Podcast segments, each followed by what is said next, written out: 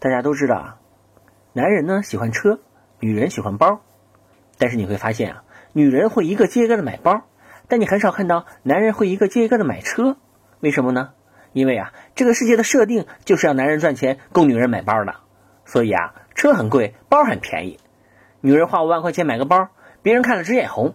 哎呦，富婆啊！男人花五万块钱买辆车呢，谁看谁撇嘴，屌丝。我有一个梦想。想修改一下这个世界的设定，让有一天男人也可以像女人随便买包一样随便买车。亲爱的，法拉利 N 座出限量版了，我买了一辆。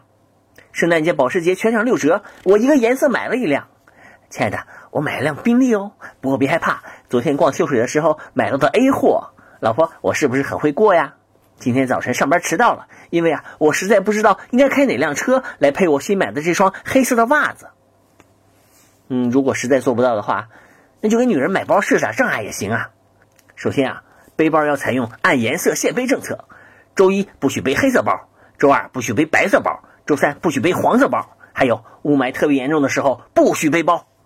其次，包也不能随便背，要背包首先要有背照，背照呢必须要满十八岁才能去背校学。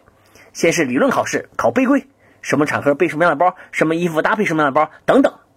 理论考过了，还要实际背包考试，要背包穿过五百人以上人群，蹭到任意一个人考试不通过。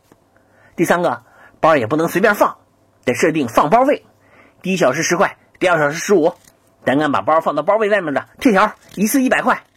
哎呀，想想就过瘾呐！哎，不过不能多想了，得赶紧干活挣钱给媳妇买包去了。